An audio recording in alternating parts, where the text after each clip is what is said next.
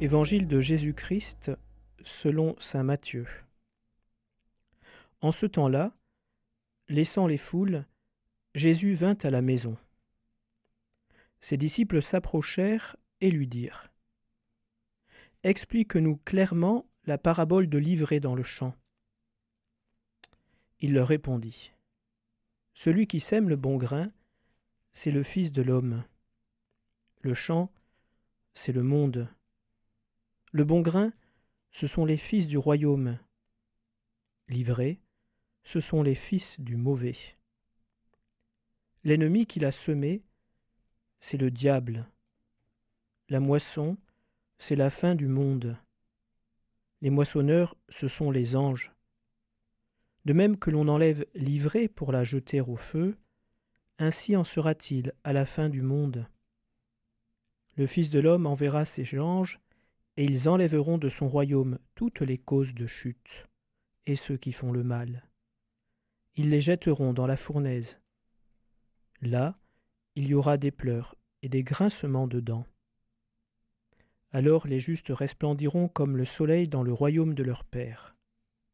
Celui qui a des oreilles, qu'il entende. Chers auditeurs, en ce mardi 1er août, nous entendons une explication de la parabole du bon grain et de l'ivraie. Oui, nous avons de la chance, puisque nous sommes ses disciples. Je ne sais pas si vous avez remarqué, mais Jésus vint à la maison avec ses disciples, et il explique clairement cette parabole. C'est rare que Jésus l'explique. Alors profitons-en. Dans cette parabole, ce qui est étonnant, c'est que quand Jésus raconte la parabole, je ne vais pas la redire, eh bien, il parle de l'ivraie et du bon grain qui apparaissent en même temps dans un champ. Et à ses serviteurs zélés qui veulent enlever l'ivraie, il demande d'attendre la fin de la moisson pour que le moissonneur fasse la part des choses.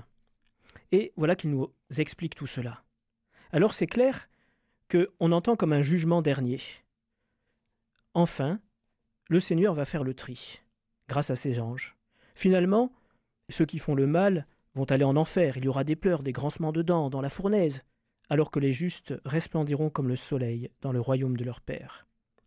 Voilà une parole qui peut nous éclairer aujourd'hui et nous aider dans notre rapport au mal, au mystère de ce mal, au combat spirituel que nous vivons, parce que parfois quand on regarde les actualités ou quand on regarde nos vies, on a l'impression que le mal a le dernier mot. Il y a des guerres un peu partout dans le monde, des gens avec qui on ne s'entend pas, on vit des difficultés. Parfois c'est aussi mélangé en nous-mêmes, on a du mal à faire la part des choses. Et nous réentendons clairement par Jésus que c'est le bien qui vaincra. Nous repensons à cette phrase de Saint Paul L'amour ne passera jamais. Il y a une justice, enfin Dieu est juge, et de reconnaître que Dieu est le juge ultime, eh bien ça nous libère aussi de nos propres jugements.